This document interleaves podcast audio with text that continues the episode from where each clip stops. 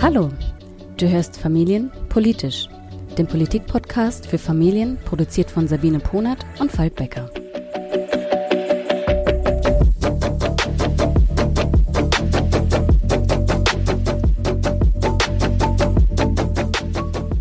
Hallo Sabine, spät am Freitagabend ist es. Ja, guten Abend, lieber Falk und liebe Zuhörerinnen und Zuhörer. Wie geht's dir?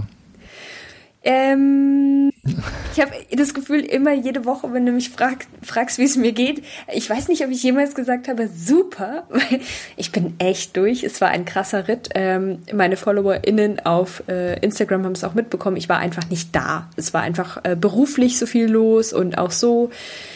Aber jetzt sind wir da. Aber äh, Falk, ich weiß, wir haben uns ja gerade unterhalten. Dir geht's auch nicht ganz so super. Ja, also mir persönlich geht's ganz gut. Ich bin relativ müde. Ähm, ich habe seit ein paar Tagen äh, ein 40 Grad warmes Baby ähm, zu Hause. Und das will umhegt und gepflegt werden. Und das klappt auch ganz gut, aber es ist halt relativ zeitraubend und da kommt man irgendwie zu nicht viel anderem und deswegen auch die späte Aufnahmezeit äh, für den Podcast diese Woche. Aber genug gejammert, lass uns, lass uns äh, loslegen mit den schönen Themen der Woche. Ähm, und wir steigen ein, wie jede Woche, mit Corona. Es ist unvermeidlich. Ähm, wir können es selbst eigentlich nicht mehr hören, aber wir müssen drüber sprechen, oder? Also ich finde ja. ähm, ich, ich, würd, ich wünschte, es wäre anders, aber diese Woche gab es ja im Berchtesgadener Land, äh, äh, und ich sage das jetzt mal bewusst ein bisschen bayerisch, weil ich komme ja aus, aus Traunstein, was der äh, Nachbarlandkreis ist. Also Berchtesgadener Land fühlt sich fast an wie daheim. Ah. Da gab es quasi äh, eine Art Lockdown, weil die infizierten Zahlen so krass, so schnell gestiegen sind und die Gesundheitsbehörden den Überblick darüber verloren haben, ähm, wer Kontakt ist von Infizierten und die kamen da überhaupt nicht mehr hinterher. Und dann war die Konsequenz ähm, äh, des Landrats zusammen auch mit äh, der mit dem äh, mit der Regierung, mit der Landesregierung zu sagen, wir machen den Laden dicht, also die Läden, ähm, die Schulen, die Kitas, ähm, Restaurants, Hotels, alles zu. Die 2500 Touristen wurden ohne Testung oder irgendwas auf eigene Verantwortung einfach mal nach Hause geschickt. Und was soll ich sagen? Hey, ähm, ich find's nicht cool, dass so viele Leute erkrankt sind und leider ist es ja auch deutschlandweit ein Trend, die Zahlen gehen nach oben. Gleichzeitig war meine erste Reaktion, ey, was geht eigentlich? Die Woche vorher reden wir noch drüber. Kinder äh, sollen, solange es nur irgendwie geht, in Kita und Schule bleiben und sollen, solange es irgendwie geht, eine Betreuung kriegen. Und dann gehen die Zahlen nach oben in diesem Landkreis und boom, macht man alles dicht. Und es hat mich irgendwie so geärgert. Im ersten Moment bin ich erstmal total explodiert. ähm, ich habe das dann im Nachhinein ein bisschen differenzierter für mich nochmal aufgearbeitet, aber im ersten Moment dachte ich echt, Leute, das geht doch nicht. Ihr könnt doch nicht die Woche den Menschen erzählen, Kitas und Schulen sollen möglichst lange offen bleiben. Und die Woche danach macht ihr alles dicht. Aber was wäre denn, was wäre denn deine Alternative gewesen? Alles dicht machen, außer Schulen und Kitas?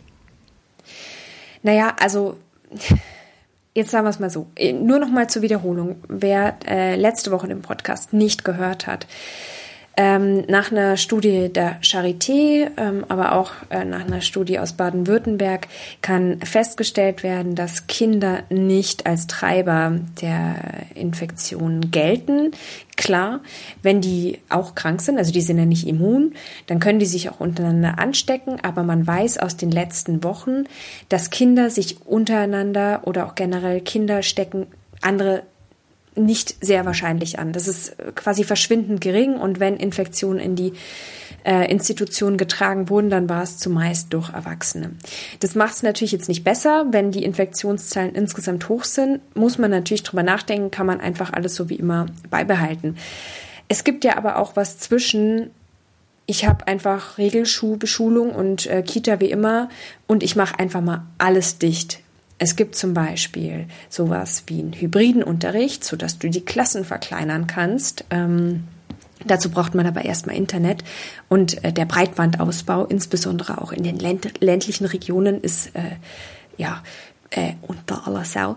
Und ähm, man hätte natürlich auch sagen können, man investiert jetzt äh, Geld in Lüftungsanlagen, da wo man die Fenster nicht aufreißen kann, will, Fragezeichen.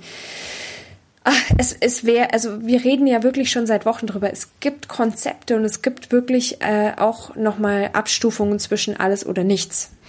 Ja, verstanden. Also darüber haben wir uns ja auch schon ein paar Mal ähm, unterhalten. Die Frage ist, ob man nicht einfach von der Situation und von dem Ausbruch äh, speziell im Berchtesgadener Land so überrascht worden ist, dass man ja, dass es vielleicht eine, eine Art Kurzschlussreaktion ähm, gewesen ist, weil man sich ja auch gar nicht erklären kann, ähm, woher es kommt. Es wird wahrscheinlich keine illegalen Raves geben, es wird auch wenige Clan-Hochzeiten. Unterschätze nicht geben. die Berchtesgadener. und, und vielleicht, ähm, ja, vielleicht hat man sich da einfach äh, in Sicherheit gewiegt. Man, man hat gedacht, Corona kommt nicht mehr. Nee, jetzt mal ganz im Ernst, es war doch, also deswegen, also du, du sagst es ganz richtig, wir reden seit Wochen drüber und wir haben uns ja auch gemeinsam im Sommer engagiert, damit dieser Käse eben nicht genau so wiederkommt wie im Frühjahr. Man hat auch und, versprochen, dass es nicht wieder so passiert. Ja, und jetzt ist es halt so. Und es ist halt, also ganz ehrlich, gibt es irgendjemand unter unseren Zuhörerinnen und Zuhörern, die jetzt gerade überrascht sind, dass die Zahlen nach oben gehen? Das gibt, ich bin echt sauer. Ja, ja überrascht ja. Ist, ist man sicherlich nicht, dass die Zahlen nach oben gehen. Ich muss sagen, dass die Geschwindigkeit mich doch etwas ähm, erstaunt und auch erschreckt. Ähm, aber was glaubst du denn, kann man das oder muss man das als Modell für ganze Bundesländer oder vielleicht sogar das ganze Land sehen? Also glaubst du, dass man ähm, relativ zeitnah, weiß ich nicht, die letzten Urlaubstage bunkern sollte und äh, nochmal Bücher aus der Bibliothek ausleihen und das Klopapier zusammenraffen? Sag das nicht zu so laut, das geht ja schon wieder los im Übrigen. Gell? Es wird ja schon wieder äh, hier zum Teil gehortet. Ähm, nee, also ich, ich hoffe, dass jetzt einfach der, der Söder, der hat sich ja, ähm, und ich, ich sage das jetzt, ihr alle, die hier zuhören, für die, die es nicht wissen, ich bin Grüne und ich stehe dazu. Ähm, und ich habe so ein bisschen auch äh, ein bisschen Hals äh, auf, auf Söder, wie der immer auf andere Bundesländer ähm, herabgeschaut hat und alle belehrt hat und sein super strenger Corona-Kurs. Und wenn man aber jetzt mal ganz ehrlich ist, ist Bayern durchweg das Bundesland gewesen mit den höchsten Zahlen. Und da, wo eben offensichtlich jetzt auch wieder äh, ein Landkreis außer Kontrolle ist, also davon mal unbenommen. Aber Söder hat sich immer als äh, jemand gegeben, der besonders streng ist und besonders äh, staatstragend. Und jetzt hoffe ich einfach mal, dass das jetzt äh, ein Ausreißer ist. Aber ganz ehrlich, ich bin mir nicht sicher, wie weit die anderen Schulen in den anderen Bundesländern sind in Sachen ähm, hybride Unterrichtsformen, äh, Lüftungsmodelle anstatt Fenster aufreißen und wirklich Konzepte. Es gibt, also fairerweise muss man jetzt mal eins sagen, die Schulen sind ja eigentlich nicht die Problemherde. Meinst du, was die Infektionen angeht, oder? Genau. Also es gibt natürlich immer einzelne Schulen, wo es auch Infektionen gibt. Wie gesagt, die werden eher von draußen reingetragen. Ähm, aber die sind halt nicht äh, die Wurzel des Übels, wenn man so sagen will. Deswegen hoffe ich wirklich, dass das mit Maß äh, und auch mit Vernunft in den nächsten Wochen angegangen wird und auch dass das eingehalten wird, was, was zugesagt wurde, nämlich wenn die Betreuung und Bildung komplett ausfällt, dann hat das viel höhere Kosten, als wenn man einfach mal Einrichtungen zumacht. So, ähm, das darf wirklich nur das letzte Mittel sein und äh, auch diese Kurzschlussreaktionen da im Berchtesgadener Land, die haben ja auch wieder alle Spielplätze dicht gemacht. Und das Berchtesgadener Land ist ja jetzt auch nicht Berlin. Also da ist jetzt auch nicht so ein Run auf die Spielplätze. Und die Wanderparkplätze haben die auch dicht gemacht.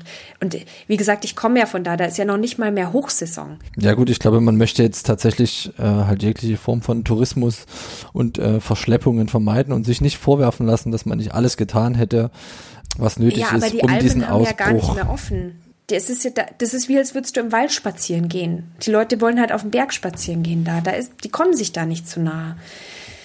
Ich weiß auch nicht, meine, meine, also mal abseits meines Rants und ich, ich, ich will jetzt moderater sein, weil ich will eigentlich nicht so ein General-Hate äh, in Regierungsentscheidungen verbreiten. Ich glaube schon, dass es wichtig ist, angesichts dieser ähm, krassen Zahlen, und da kann man auch ein bisschen da mal gucken, wie sich zum Beispiel die Patientenzahlen auf den Intensivstationen extrem äh, entwickelt haben. Also es sind schon wirklich, wirklich deutlich viel mehr geworden. Und ähm, natürlich ist es wichtig, da jetzt konsequent vorzugehen und auch äh, zu schauen, was ist verhältnismäßig ich glaube aber, dass Politiker und Politikerinnen viel besser begründen werden müssen, warum ist Maßnahme A jetzt wirklich notwendig. Also so ein, so ein, oh, Panik, wir haben hier ein neues Virus, wir machen mal schnell alles dicht, das wird nicht mehr funktionieren jetzt das ist richtig, Herbst und Winter. Weil, weil alle einfach mehr wissen und schon eine Weile damit leben. Das verstehe ich. Was, was mir halt schwerfällt, ist ähm, Maßnahmen zu identifizieren, also welche Abstufung von Maßnahmen kann man denn durchführen, bevor man in eine, ich sag's mal, Lockdown-ähnliche Situation kommt? Weil einen echten Lockdown mit Ausgangssperren gab es ja in Deutschland bisher noch, noch gar nicht. Also es ist ja nicht so, dass, ja, außer, in, außer in einigen bayerischen Landkreisen, glaube ich. Ähm, aber in, in eine Situation, die ähnlich dem Lockdown im äh, März ist, also dass man, dass man wirklich versucht, Kontakte massiv zu beschränken. Was man momentan gemacht hat, zumindest in, in Berlin und ja auch in vielen anderen Bundesländern, ist ja, dass man schon versucht, ähm, alle Zahlen von öffentlichen Veranstaltungen, privaten Treffen, drinnen, draußen und so weiter, dass man das massiv ähm, einschränkt. Gut, jetzt wird man hm. auch zwei, drei Wochen theoretisch warten müssen, um zu sehen, ob diese Maßnahmen fruchten. Aber wenn die Zahlen so weiter steigen, dann wird man das auch nicht zwei oder drei Wochen abwarten, um zu sehen, ob diese Maßnahmen fruchten, weil einfach auch eine gewisse Panik, glaube ich, entsteht. Ja. Und ähm, ich meine, wenn man irgendwie mal morgens äh, Twitter aufmacht und den Hashtag Neuinfektion sich anguckt, da könnte man teilweise wirklich vermuten, dass das Ende nah ist. Ne? Und ähm, mhm. also das ich, ich verstehe jeden, der sich sehr starke Gedanken macht, einfach weil die Zahlen sind viel höher als zu Hochzeiten im Frühling. Man müsste meinen, dass alle Leute schlauer sind und versuchen, Kontakte zu vermeiden. Offensichtlich funktioniert das nicht.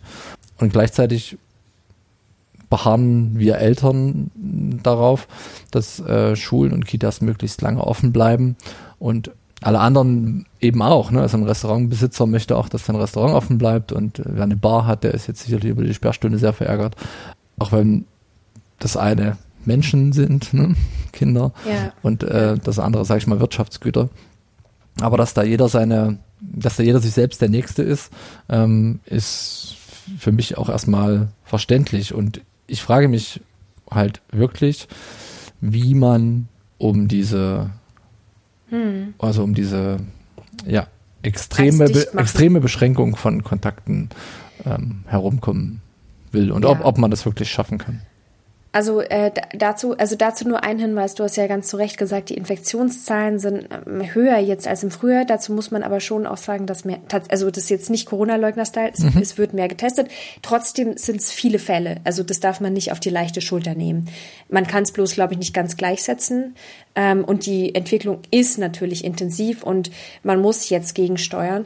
Da habe ich ein hervorragendes, das würde ich gerne in den Show Notes dann auch ähm, äh, den Link äh, zur Verfügung stellen ein super Interview gehört mit dem Gesundheitsökonom Eckhard Nagel, der eben davor gewarnt hat, dass man jetzt so angstgesteuert agiert. Mhm. Also der hat halt gesagt, ähm, die, diese, diese Hygienekonzepte, die funktionieren ja auch zum großen Teil. Und was man ja jetzt weiß, äh, ist, dass äh, die Infektionen vor allem im privaten Umfeld äh, so gestreut werden. Das heißt, jeder und jede muss sich auch ein bisschen an die eigene Nase fassen und einfach gucken, dass man seinen Bekanntenkreis, seinen Kontaktkreis verkleinert und genau guckt, wen habe ich wann getroffen, dass das nachvollziehbar bleibt. Ähm, der plädiert auch dafür, wie, wie so viele andere eben auch, dass Kitas und Schulen weiter geöffnet bleiben, auch weil man das Infektionsgeschehen da eben gut nachvollziehen kann. Man weiß ja, wer dann da war und das sind ja abgeschlossene Kreise auch. Also dieses Interview, das fand ich sehr gut und sehr souverän. Ansonsten ist ja natürlich eins klar, wir zwei sind jetzt keine, äh, keine Mediziner ähm, und wir haben jetzt sicherlich auch nicht die perfekte Lösung parat. Ich glaube aber, dass man jetzt bei jeder einzelnen Entscheidung wirklich genauer als je zuvor wirklich auf die Verhältnismäßigkeit und auf die tatsächliche Wirkung auch gucken werden muss. Ich glaube nicht, dass es nochmal so einen bundesweiten Lockdown oder eben nicht Lockdown, aber wie auch immer man es nennen mag, so ein, so ein bleib mal zu Hause und Geschäfte bleiben zu ja. und so, dass es das bundesweit gibt, weil man jetzt eben mehr nach äh, Landkreisen agiert. Ja. ja. Na gut, also, das, das fühlt sich in Berlin natürlich immer ein bisschen anders an, weil Berlin ja dann direkt ja. schon ein Bundesland für sich ist. Und ähm, ja, also ich, ich weiß, was du meinst. Ich für mich persönlich versuche das eben umzusetzen, Kontakte zu, zu reduzieren. Ich habe, äh, es gibt auch eine ganz gute App für, zumindest für Android, äh, würde ich auch mal in den Show Notes verlinken, die halt so ein einfaches Kontakttagebuch darstellt. Da werden auch keinerlei Daten irgendwie auf einem Server abgelegt, es wird alles lokal gespeichert und nach äh, beim Löschen der App wird alles mitgelöscht. Das ist ganz einfach, da kann man Uhrzeit, äh, Tag und äh, Dauer eintragen, sich ein paar Notizen dazu machen und dazu schreiben, wen man da getroffen hat. Ähm, Wenn es jemand aus dem Telefonbuch ist, dann kann man den da einfach verlinken. Und dann ja. hat man zumindest eine Möglichkeit, ähm, sich für die letzten Tage die Kontakte, von denen man weiß, ne, das ist man, sind ja auch nicht alle, wenn man Bus und Bahn fährt, dann hat man natürlich nicht alle mhm. Kontakte immer parat. Aber auch das könnte man sich ja im Zweifel aufschreiben. Dann hat man zumindest das, denn seit heute äh, gilt zumindest hier in Berlin die Richtlinie, dass Kontakte von Corona-Infizierten nicht mehr über das äh, Gesundheitsamt informiert werden. Berliner sind angehalten, ihre Kontakte in Zukunft selbst zu informieren. Beziehungsweise ähm, sehr verspätet, gell? weil die auch einfach so überlastet sind. ja. ja. Jetzt wollte ich noch, jetzt sind wir, wir haben ja eigentlich gedacht, so, wir haben heute gar nicht so viel zu sagen, weil wir so durch sind von der Woche. Ähm, und deswegen wird es ein super kurzer Podcast, worauf ich aber jetzt schon noch mal kurz gern eingehen wollen würde, weil ich, weil es mir auch wirklich wichtig ist, dass ich jetzt hier nicht so äh, den Eindruck hinterlasse, dass ich alles total in Zweifel ziehe, was politisch auch gegen die Infektionslage gemacht wird. Ähm, ich will auch schon nochmal sagen, dass mein Gefühl ist, dass es durchaus ernst ist. Es ähm, gab einen Tweet von Malte Kreuzfeld, äh, ich glaube, der ist von der Taz, ähm, und der hat äh, bei diesem Tweet, können wir euch dann auch äh, in die Shownotes packen, mal eben gezeigt, wie die Covid-19-Patienten auf den Intensivstationen bis zum 20.10. schon zugenommen haben. Mm. Und der hat da gemeint, wenn es bei diesem Tempo bleibt, reichen die Intensivbetten spätestens an Weihnachten nicht mehr. Jetzt wurde von verschiedenen ähm, ja, Intensivmedizinern äh, ähm, und auch von, von Pflegekräften gesagt, so die Intensivbetten werden weniger das Problem sein. Und ich fasse mich da auch an die eigene Nase, weil es gab mal so im Sommer eine Zeit, da habe ich mir gedacht, ey, Berlin hat doch ein eigenes Krankenhaus nur für Corona-Patientinnen und Patienten. Ist doch überhaupt kein Problem. Jetzt haben wir doch hier Kapazitäten und das ist doch das, was am wichtigsten ist, dass Leute versorgt werden können. Mhm. Aber, und jetzt kommt's, das, die Betten sind nicht das Problem.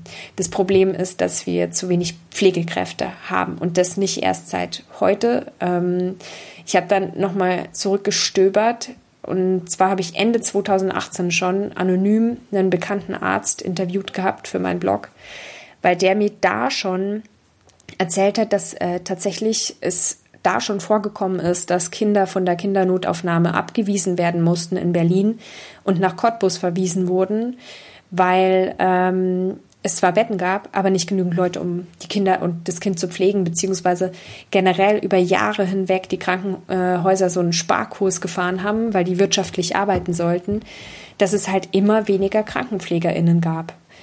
Ähm, und ja, das zahlt sich halt jetzt aus. Und da nützt es auch nichts, wenn wir uns wieder um 21 Uhr auf den Balkon stellen und klatschen. Sag ich jetzt mal so hart. Ja, macht ja, ja. bei dem Wetter sowieso keiner mehr.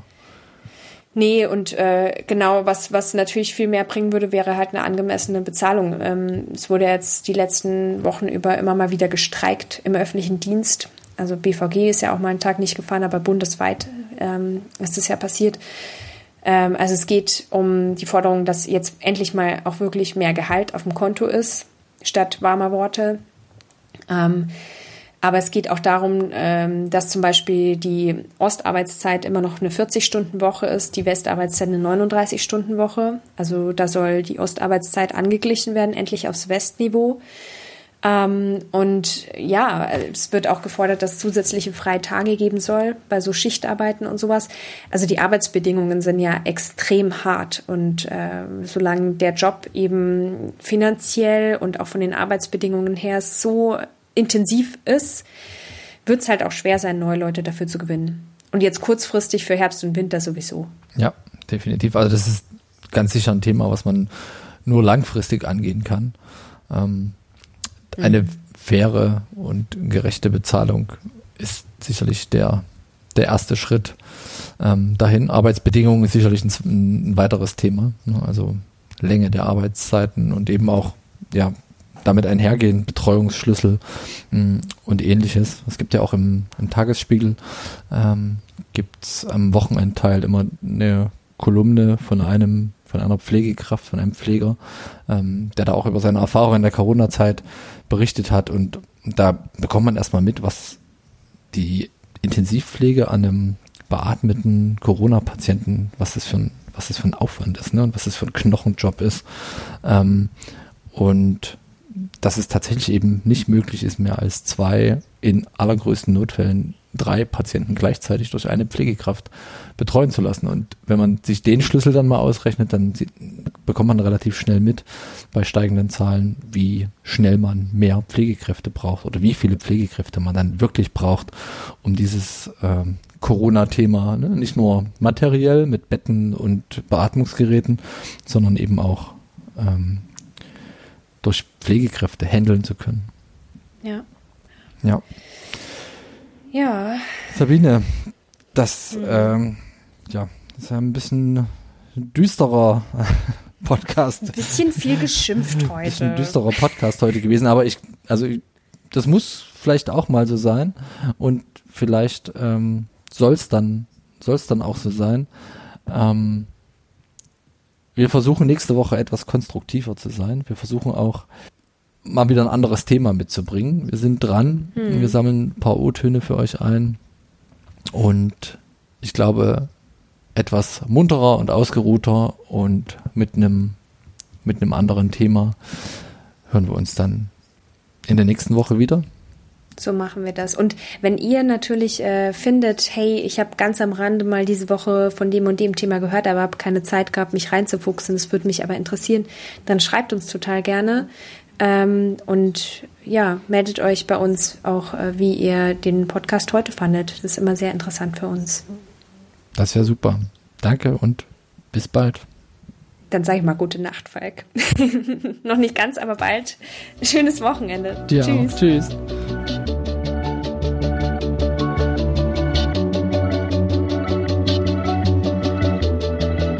Danke fürs Zuhören. Wir lieben Feedback. Am liebsten per Mail an info@familienpolitisch.de oder über Instagram. Bis zum nächsten Mal.